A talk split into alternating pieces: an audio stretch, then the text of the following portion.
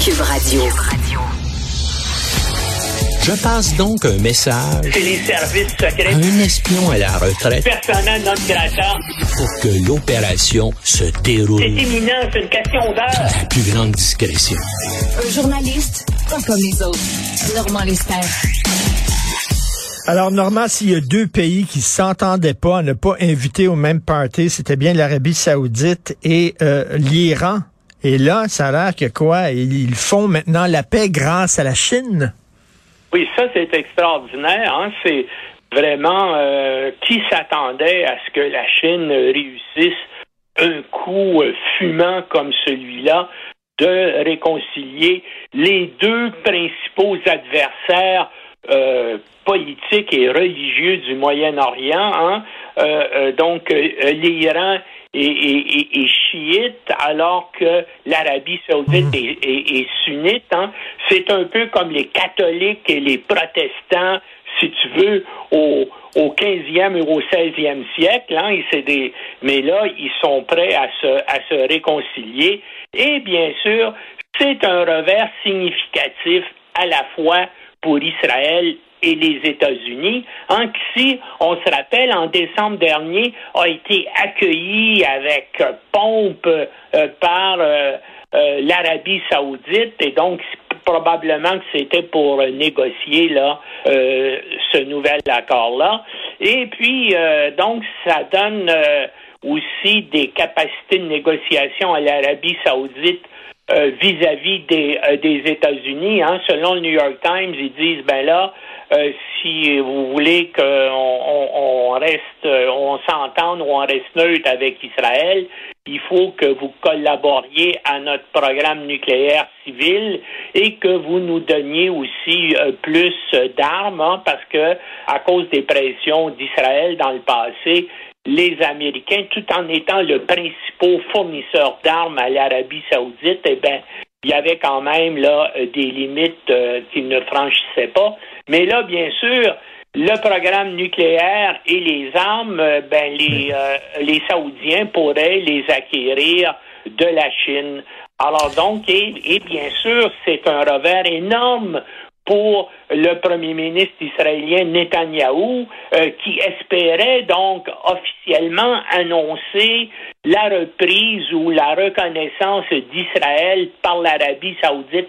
On sait que euh, les Saoudiens et les Israéliens ont déjà des relations de sécurité secrète, mais là, ce serait à grand jour. Donc, il euh, pourrait, ou Israël espérait que l'Arabie saoudite rejoigne ce qu'on appelle les accords d'Abraham, c'est-à-dire euh, les accords qui ont été signés sous l'administration euh, Trump avec les Émirats arabes unis, avec le Maroc et Bahreïn, là, donc trois pays arabes qui ont reconnu euh, Israël. On appelle ça accord d'Abraham parce que, bien sûr, euh, Abraham est le père religieux à la fois des musulmans, euh, à la fois des juifs et aussi euh, euh, des chrétiens. Normand, Normand Marx disait travailleurs de tous les pays, unissez-vous. Là, on dirait que c'est dictateurs de tous les pays, unissez-vous. La, la Chine qui se rapproche de la Russie, l'Arabie saoudite qui se rapproche de l'Iran.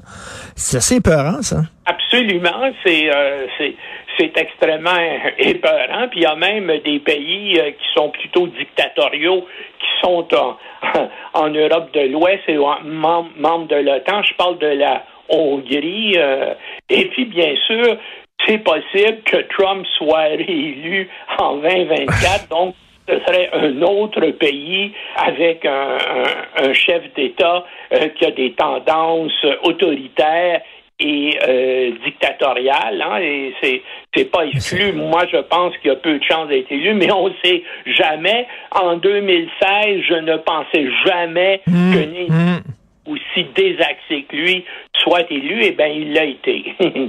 Eh, écoute, euh, c'est vraiment la, la- la scène inter- internationale lorsqu'on regarde ça là et on voit ces pays autoritaires là qui soudainement euh, se rassemblent, unissent leurs forces. euh, on se demande qu'est-ce qui va arriver aux démocraties là. On dirait que la Ben, balance regarde, est en train de pencher de l'autre euh, côté. Regarde qui se passe en Israël. Voilà, c'est un pays euh, démocratique. Et là, le gouvernement d'ultra-droite de Netanyahou, donc c'est Netanyahou avec euh, des partis extrémistes religieux euh, juifs, là, qui veulent que ce soit le Parlement qui ait le dernier mot sur les lois, donc que, même les décisions de la Cour suprême d'Israël puissent être renversées par le Parlement euh, euh, israélien contrôlé par euh, l'extrême droite.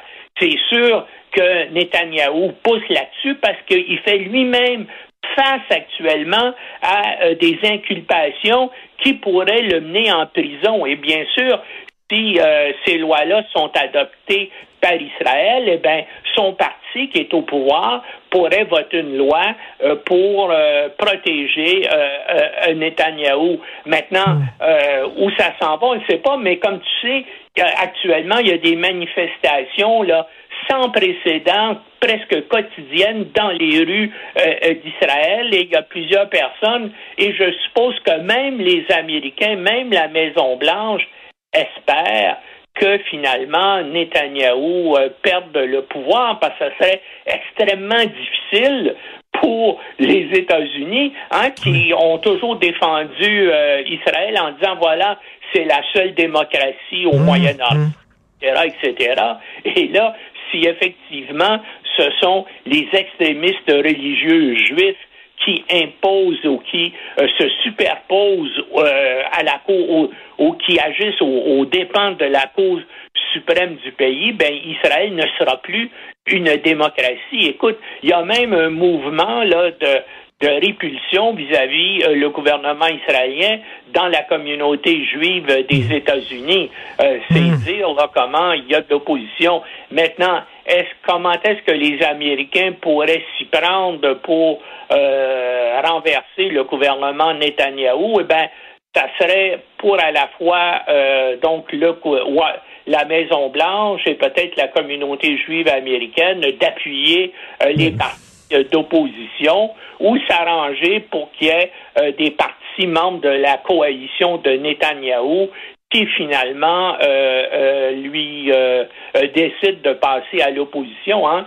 Ça s'est fait là plusieurs fois depuis quelques années. Donc, Netanyahou pourrait puis on l'espère, perdre le pouvoir, hein, qu'il, que lui-même n'a repris là qu'il y a mmh. quelques mois. En tout cas, c'est une chose à suivre à cause de toutes ces incidences-là. donc, à la fois un rôle grandissant de la Chine euh, au Moyen-Orient, un revers donc aussi pour euh, les États-Unis. Mais comme tu dis, euh, ça va mal un peu partout dans le monde. Et puis il y a bien sûr la tension qui monte là actuellement entre Washington et Moscou, hein, avec le, le, drone de reconnaissance, le drone espion américain qui s'est écrasé en mer Noire, semble-t-il, à cause de manœuvres euh, d'avions euh, de combat ben russes là, qui s'en sont approchés et qui l'ont peut-être euh, forcé à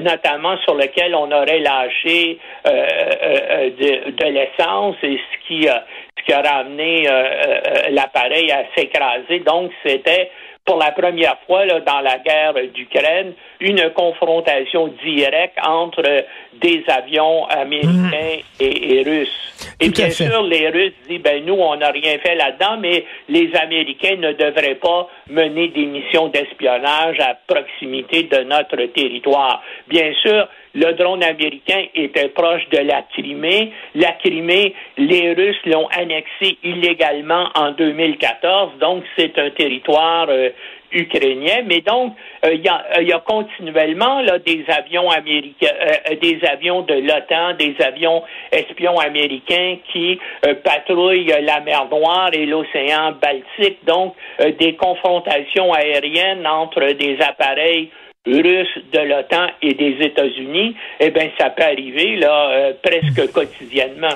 Et on voit justement parlant de drones à côté de ta chronique aujourd'hui, Taïwan qui a développé, euh, qui a dévoilé un drone explosif. Alors un petit drone, on dit qu'il est utilisable seulement une seule fois. Il s'auto-détruit ben, à la ben, première frappe.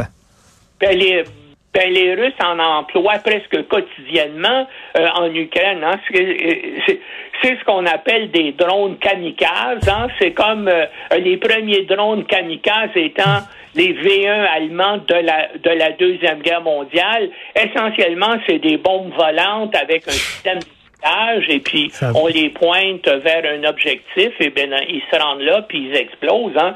C'est c'est la principale force de frappe aérienne euh, des Russes contre des objectifs civils, contre des infrastructures euh, en Ukraine. Et là, ben euh, il y a euh, Taïwan, euh, qui est un pays avancé, ben lui-même développe les, les siens. Pour ben, vive, vive le progrès technologique. On dit que c'est tellement petit, ça peut être transporté dans un sac à dos. Et là, tu le sors du sac à dos, tu le démontes. c'est pas la bonne photo parce que si tu regardes ben l'appareil là qui est dans le journal de Montréal, ça me paraît être un appareil beaucoup plus, plus ben oui. Alors, euh, écoute, tu peux transporter ça dans un sac à dos, puis euh, c'est des bombes volantes. Euh, on s'en va du bon bord. Merci beaucoup, Normand Lester. Bien sûr, on peut lire ta chronique aujourd'hui qui porte sur Israël qui n'est pas en danger de paix. Merci, bonne journée. Salut.